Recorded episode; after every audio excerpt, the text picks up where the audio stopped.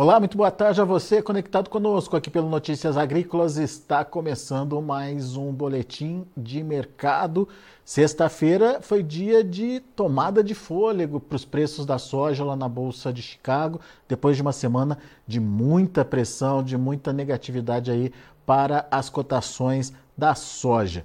Mas será que é algum indicativo de mudança? Será que a gente pode esperar aí ah, por novo cenário, pelo menos nesse curto prazo, para os preços? Ou é só uma correção? Ou é só um momento aí ah, diferente para a soja? Vamos perguntar para quem entende. Vamos lá para a AgriInvest, onde está o Marcos Araújo, está aqui já comigo no vídeo.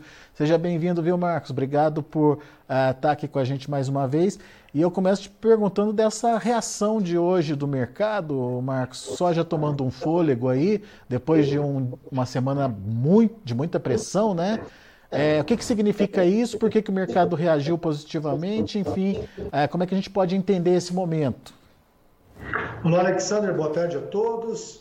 Nós estamos aí com o feriado lunar chinês e alguns dados de consumo na China estão vindo bem positivos. Algumas ações de empresas chinesas listadas na bolsa de Hong Kong tiveram as altas expressivas, tá ok? E isso traz para o mercado também, Alexander, uma expectativa de uma retomada do consumo, tá? O que faz com que a soja em Chicago fechasse em alta de 11 centavos de dólar por bushel puxada principalmente pelo farelo de soja, que fechou em alta de 1,9%. E na contramão, no território negativo, o óleo de soja que caiu 0,809%. Assim como também o milho próximo da estabilidade e também essa semana uma queda muito expressiva para o trigo. Vale citar, Alexander, o baixo ritmo de venda dos produtores brasileiros, tá? Você tem um custo de reposição que nós chamamos de replacement, você tem prêmios no porto muito acima do que é praticado no paper. O produtor brasileiro está tendo uma resistência na venda dessa soja, combinado também com o aumento do custo logístico. Isso se traduz, apesar de uma alta do preço da soja no porto, esse aumento da logística interna brasileira se traduz em menores preços ao sojicultor, o qual está vendendo da mão para a boca, e nós tivemos um movimento recente dos prêmios aqui no Brasil. Essa, essa movimentação do produtor, ou a falta de movimentação do produtor brasileiro, repercute em Chicago também já, Marcos, ou não? De certa forma, sim, Alexandre. Você vê alguns movimentos, por exemplo, como eu falei, né? Esse custo de reposição, a margem de originação da trade é negativa. Então, para ela se resguardar, já que o produtor não vende e ela tem navios no, nos portos chegando, uma das alternativas das trades é entrar comprando o prêmio o paper, né, ou FOB, o navio full cargo, ou os prêmios da soja. Eu mandei para vocês um gráfico, o gráfico 1, que nós temos ali ah, o vencimento março Chicago 24 e o prêmio da soja em barco março em Paranaguá. Vocês podem observar a linha escura no nosso eixo da esquerda em centavos de dólar por bushel, o comportamento de Chicago, e a linha verde no eixo da direita, o prêmio da soja em março em Paranaguá. Ô Marcos, recentemente. Deixa, deixa, eu só, deixa eu só posicionar o gráfico direitinho aqui. Uh, o gráfico, só para a gente colocar o gráfico certo no ar, ele. É... Gráfico 1, gráfico 1. Soja março 24. Tá. A linha escura e a, e a linha verde. Perfeito, Renan. Ele, é, ele é o penúltimo gráfico aí nosso. Exatamente, o penúltimo, Alexandre. Muito bem. Agora sim a gente vai estar tá vendo a coisa certa, Marcos. Vamos lá. Então a gente pode observar, né, nós tivemos Chicago em novembro, Alexandre, 13,80, né, quase 14 dólares o bushel, 2 dólares acima do nível atual, uma queda muito acentuada de 2 dólares por bushel, e o prêmio embarque em março, que era menos 120, para agora na casa de menos 60. Então Chicago caiu 2 dólares e o prêmio no Brasil subiu 60 centavos. E quando você olha, então você tem hoje para fevereiro, março, Alexander, hum. um preço da soja sobre rodas Porto em torno de 118 reais uma saca, fazendo a conta do preço de paridade de exportação. Fazendo a conta do preço de paridade de exportação para uma soja embarque maio, essa soja de fevereiro para maio, em Paranaguá, ela tem uma valorização de R$ reais por saca. Sai de 118 para 123. Recentemente, o sojicultor brasileiro, principalmente do Mato Grosso, que está colhendo, terminando já aí, ele não tem sentido essa valorização do preço da soja no porto devido ao aumento do frete logístico. Algumas praças do Mato Grosso essa semana o frete subiu aí 30, 40 reais por tonelada. Alexander. Uh, bom, então a gente tem sim uma melhora dos prêmios aí, uh, o que poderia trazer valor para o produtor aí no final das contas, mas o preço ele acaba sendo, ou, o ganho acaba sendo perdido por conta do aumento dos fretes, que até pouco tempo atrás estavam contidos, né, Marcos? Começou então a, a se valorizar os fretes? Perfeito. Você tem uma ideia, Alexandre? Recentemente, no finalzinho de janeiro, você tinha um frete Sorriso Porto em torno de 430 reais por tonelada. Hoje está mirando os 500 reais por tonelada o frete. Ou seja, o produtor não está sendo estimulado aí a continuar vendendo, então, né, Marcos? Não, ele não está. É um movimento da mão para a boca essa venda, os produtores vendendo o suficiente, tá? Para quem tiver condição, como eu falei, tem que combinar com o mercado para não voltar a cair. Dólar não caiu, o prêmio tudo mais, não voltar a cair Chicago. Fazendo a conta do preço para dar exportação para fevereiro, março, é 118, para abril, maio, uma soja em torno de 123. São R$ reais de aumento por saca mas nós temos que ter a manutenção do mercado, coisa que é difícil aí, não variar Chicago, prêmio e o dólar, né? Muito bem. Vamos então entender como os, os fatores né, de precificação da soja eles podem se comportar aí. Olhando basicamente para Chicago, o, o Marcos, a gente tem aí um Chicago pressionado hoje.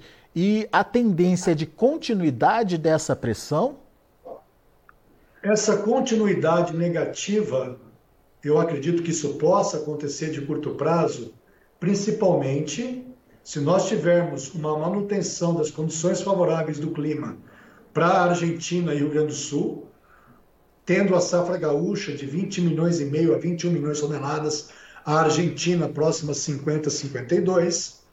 O produtor argentino está muito pouco vendido, muito descapitalizado ele vai ter que vender algo para fazer caixa também, tá? Você ainda tem é, esse déficit de armazenagem no Brasil, que é uma situação que força também essa venda, tá? Então você vai ter uma, logo mais, você vai ter uma definição da safra da Argentina, abril inicia-se a colheita no Rio Grande do Sul na Argentina e depois maio a região do Mato Pibo, Pará, né?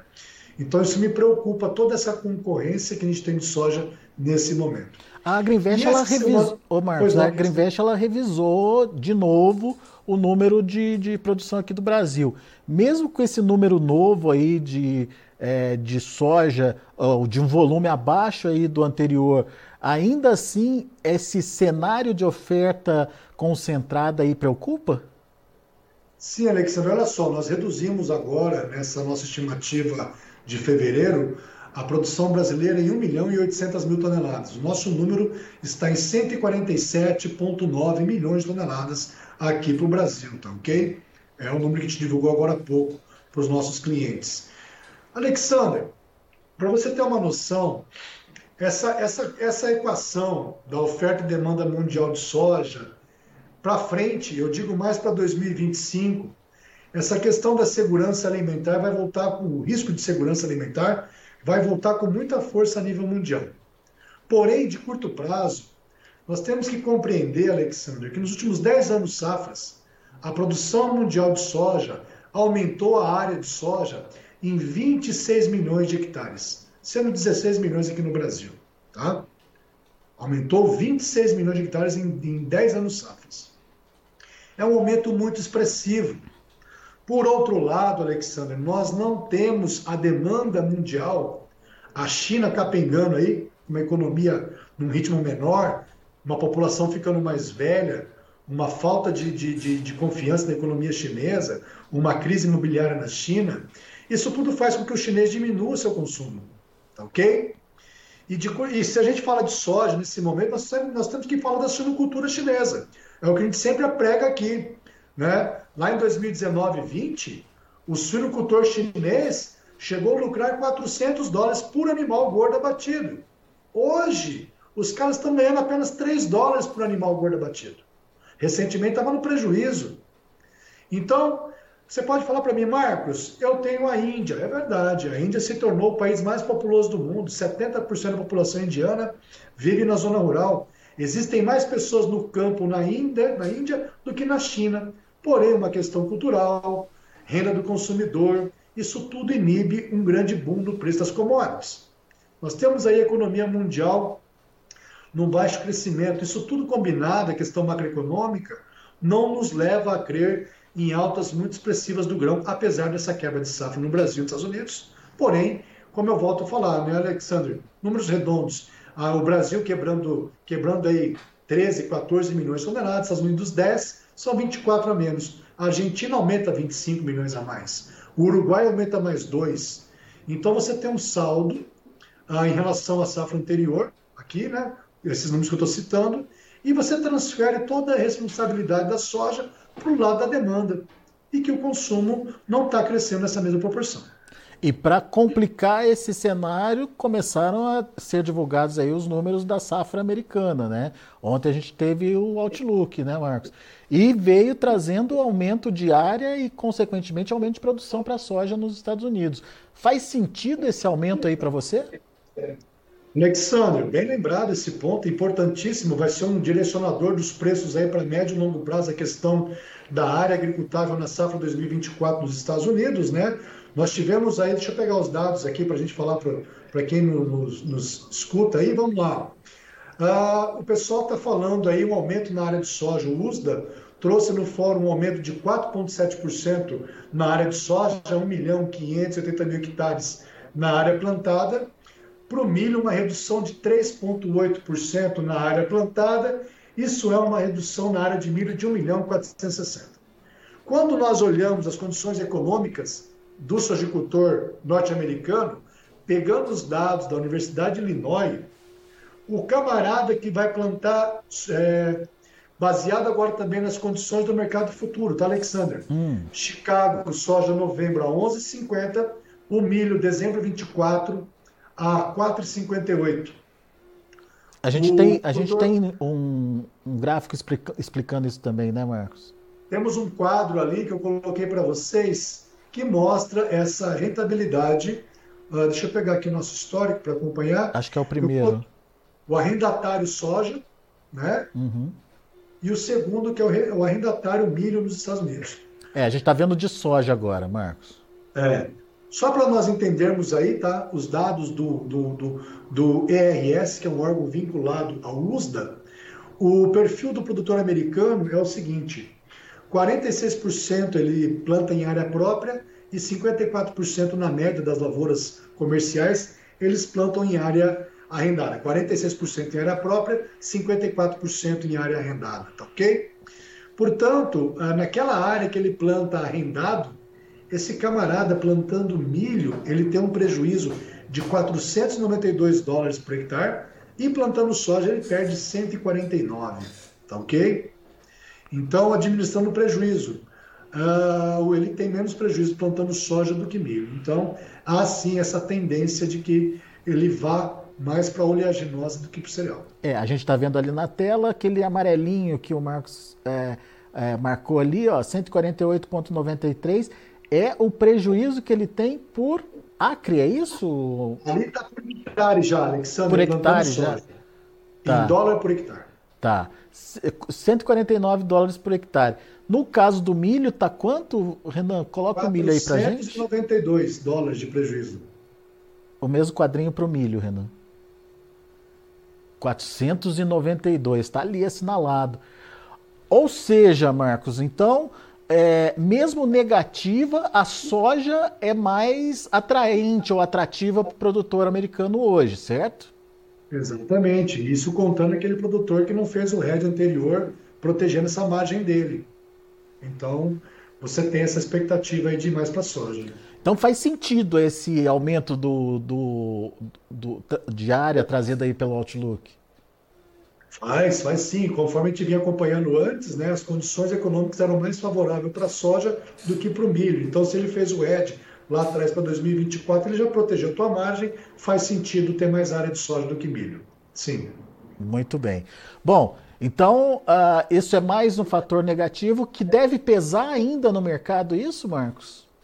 Alexander, deve pesar com certeza isso daí. Por exemplo, se nós pegarmos, fazer uma. Estou falando de teto produtivo, hein? O pessoal não vai, não vai criticar aí, falar abobrinha, depois, ah, o cara está falando que vai, vai, vão colher 123. Se nós pegarmos a área plantada nos Estados Unidos, a produtividade, o teto potencial de produção de produtividade esperada, os Estados Unidos têm uma capacidade de produção de 126,6, 122,6 milhões de toneladas de soja, 9 milhões de toneladas a mais que nesse ano.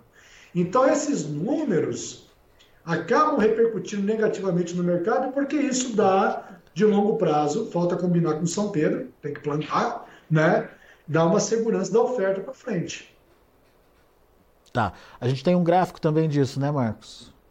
Temos sim. Eu mandei para vocês ali um quadrinho com o histórico da oferta e demanda nos Estados Unidos, o histórico do soja, supply and demand, histórico nos Estados Unidos, e em amarelo, aquela coluna em amarelo, os números ah, gente, do fórum o que, a gente, que foi de...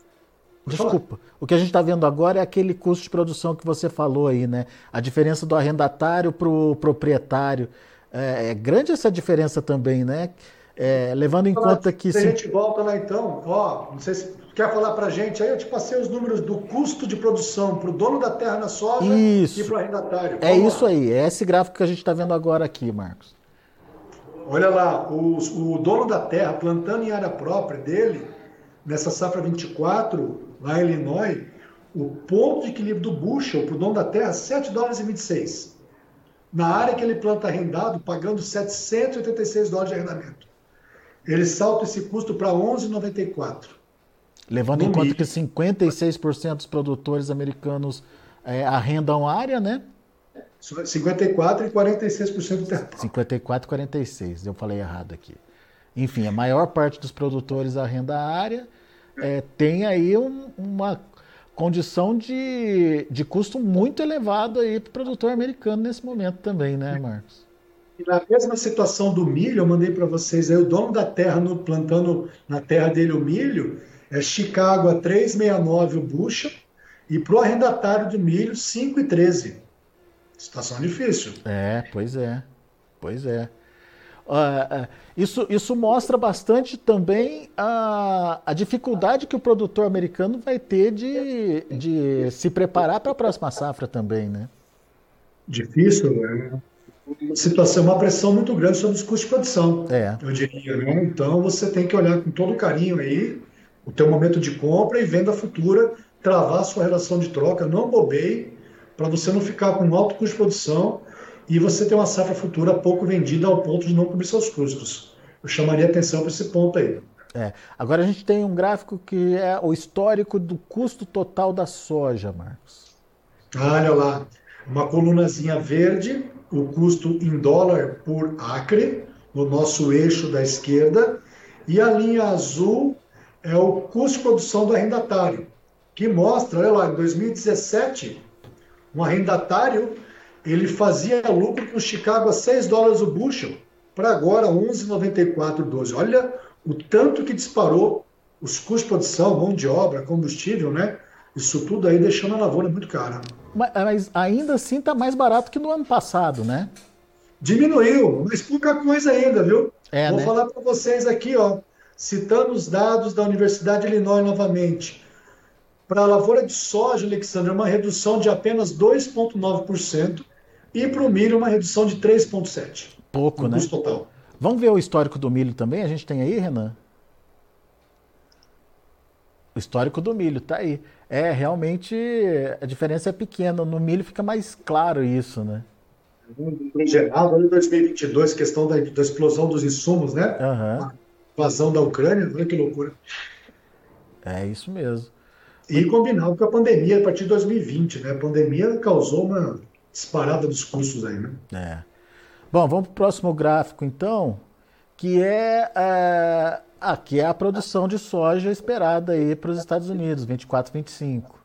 Olha lá, eu estou colocando um asterisco que são os dados do fórum, tá? dados de, de fevereiro, tá ok? Uhum. só para lembrar, A estimativa oficial do USDA de oferta e demanda para a safra 24 e 25 vai começar em maio desse ano, tá ok? Tá. Em maio. Não confunda com o calendário agrícola, que é de 1 de setembro a final de agosto. Coisas distintas. Olha só, a soja de 113 milhões para 122, esses 9 milhões a mais que eu estou falando, tá ok?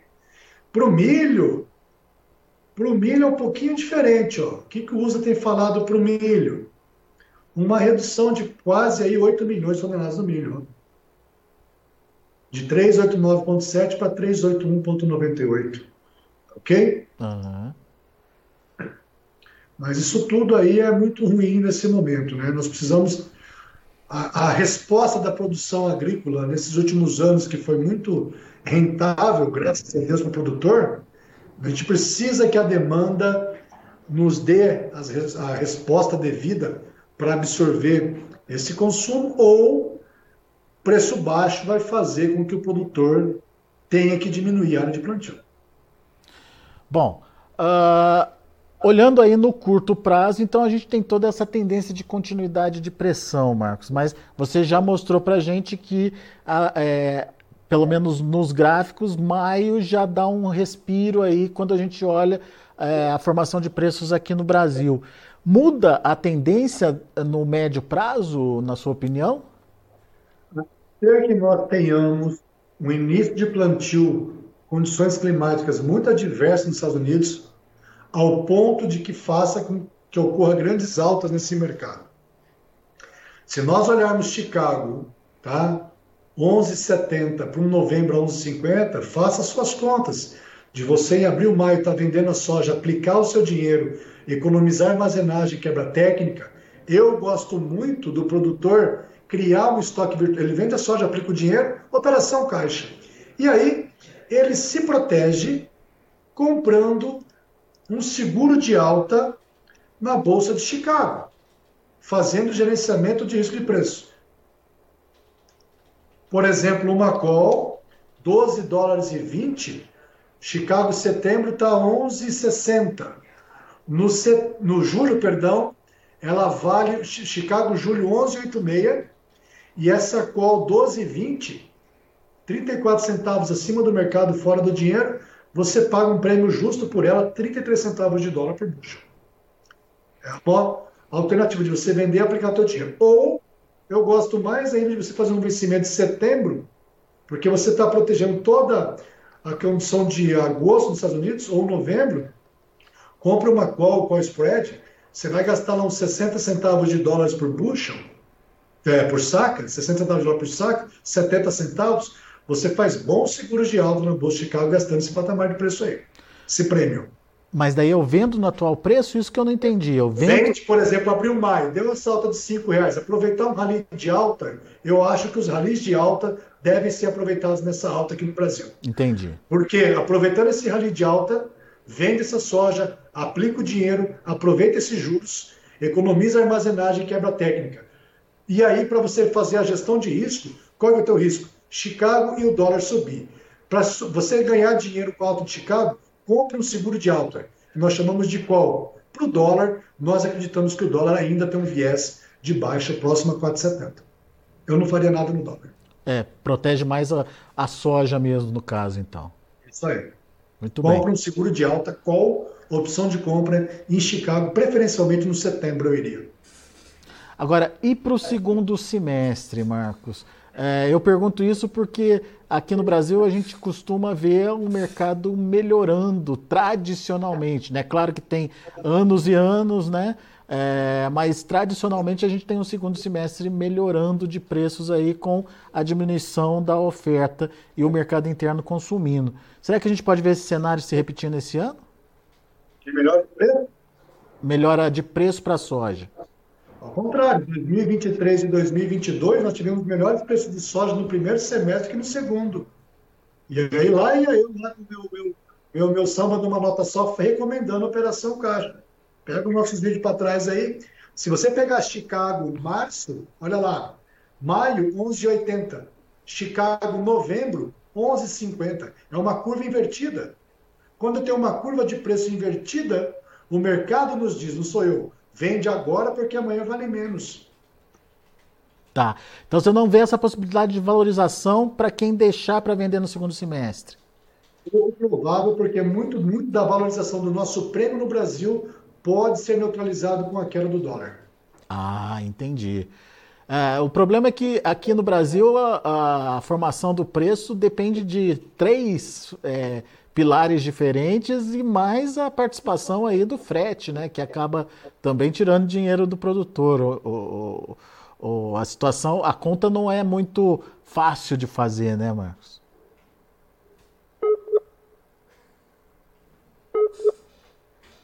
Parece que a gente perdeu a conexão com o Marcos. O Marcos estava explicando o que fazer, enfim, é, diante do, do que pode ser o cenário aí da soja. Vamos ver se a gente consegue reconectar ali com o Marcos. Marcos Araújo.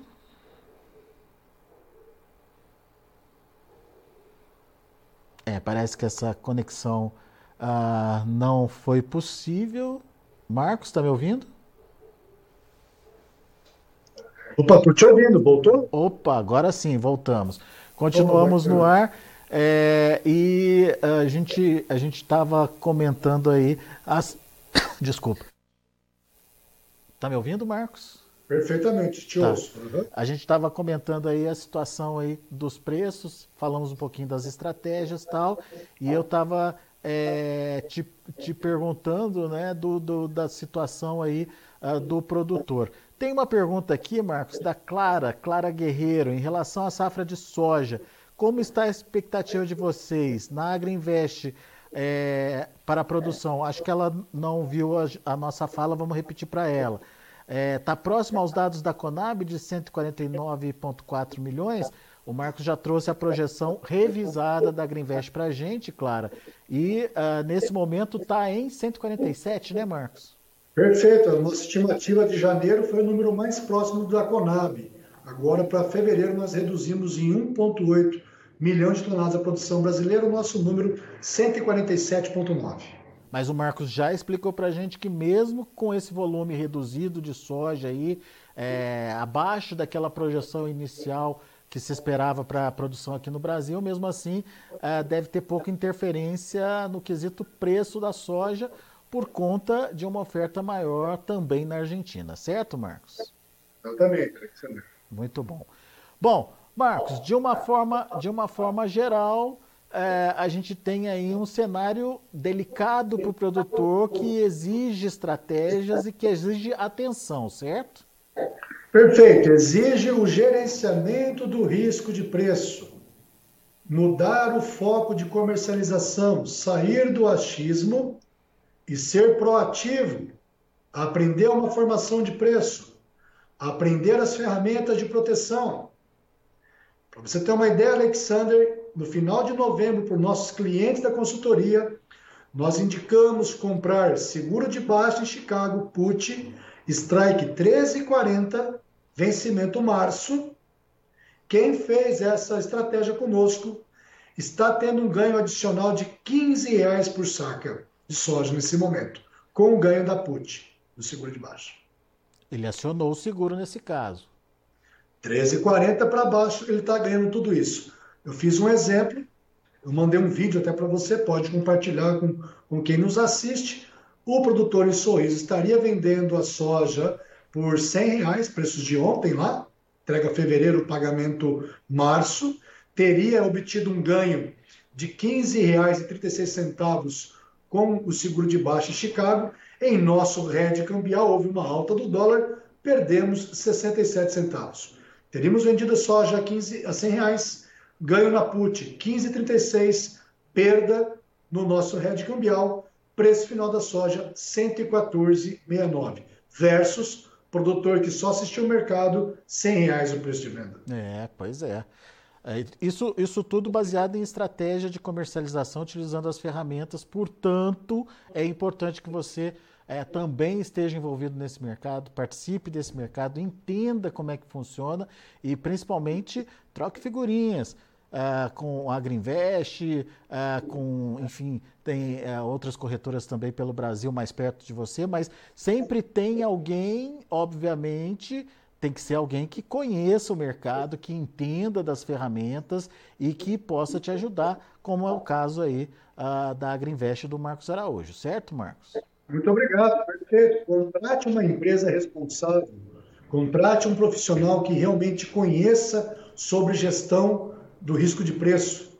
E para nós falarmos de preço de venda, sem nós falarmos em custo de produção, produtividade, só o preço de venda ele ilude o produtor rural. É. Ele fica hipnotizado. Você tem que estar olhando custo de produção, produtividade, aí nós falamos de preço de venda. E se o lucro é bom, não tenha medo de vender. Ano bom é quando tem lucro. É. O Paulo César pergunta se tem como se defender dos prêmios brasileiros, que está muito negativo agora, Marcos. Você teria que ser uma trading, uma offshore, para estar tá comprando esses prêmios FOB Porto, tá ok? Mas para o produtor rural, isso daí não resta muita opção. Você poderia fazer uma opção sintética, um prêmio sintético, vendendo Chicago e comprando a soja FOB Santos, o papel de Chicago, você estaria fazendo uma compra do prêmio sintético. É, mas daí não é para qualquer produtor, enfim, precisa, precisa ter um, um, um, um, financeiro ali suportando tudo isso, né? Exatamente, bancabilidade. É importante o produtor se organizar do ponto de vista financeiro para trabalhar com a comercialização. Então, bancabilidade, risco de crédito está voltando à nossa porta com muita força. Quem não se preparou financeiramente, infelizmente, aí vamos ter algumas dificuldades nesses próximos anos safras ainda. É, e foram bons três anos aí de lucratividade alta, né, Marcos? Perfeito. A soja no Sorriso saiu de 400 reais o lucro por hectare para 5 mil em 21, 22. É. E agora dando prejuízo. Quem, quem não aproveitou, infelizmente, o gaúcho sofreu com grandes quebras de safra. É uma situação muito delicada para a sojicultura brasileira, para quem não se organizou financeiramente para esses períodos de vaca magra e agora, como é o ditado do mercado financeiro, quando a maré abaixa, a gente vai ver quem estava nadando sem sunga. é boa, Marcos Araújo. muito bom. Meu amigo, mais uma vez, muito obrigado pela disponibilidade de estar aqui com a gente, pela disponibilidade de explicar o mercado, enfim, e compartilhar com, no, com o nosso público aí as possibilidades de é, negociação mesmo aí da safra e as ferramentas que ele tem à disposição para poder é, navegar aí mais tranquilo nesse mar agitado que a gente está vendo aí uh, em relação à precificação da soja. Obrigado, volte sempre, Marcos. Espero estar contribuindo aí para a nossa agricultura brasileira, que a gente precisa realmente fazer mais dinheiro para o nosso agronegócio. Um abraço a todos. Valeu, um abraço para você e ao pessoal que está participando com a gente aqui no chat do YouTube. Muito obrigado pela participação, muito obrigado pelas perguntas.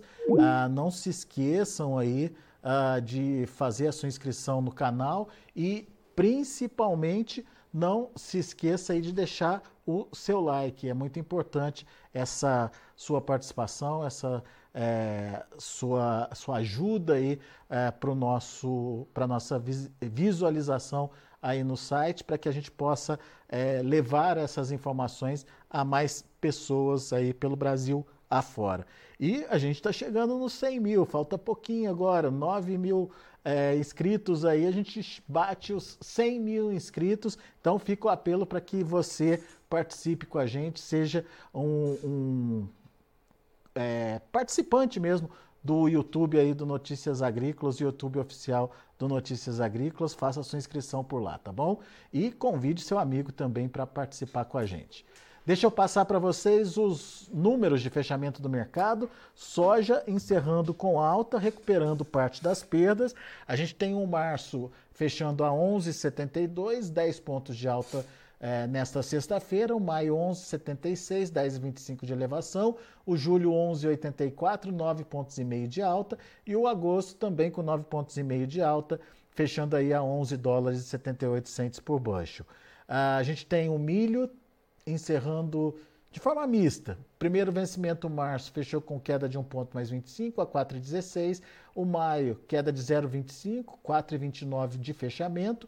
O julho, 4 dólares e 40 centos por bushel, uma alta de meio ponto. E o setembro, subindo 1,5 ponto a 4,47. E para finalizar, a gente tem o trigo, fechando no vermelho. Março, 5,60 queda de 6,5 pontos, mais 5,59, queda de 8 pontos mais 25, a mesma queda para julho que fechou a 5,61, 5 dólares e 61 centos por bushel, e o setembro 5 dólares e 70 centos por bushel, recuando 8 pontos e meio.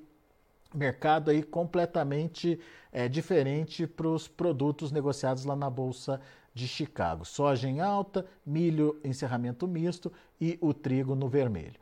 A gente vai ficando por aqui, agradeço muito a sua atenção e audiência. Notícias agrícolas, informação agro relevante e conectada.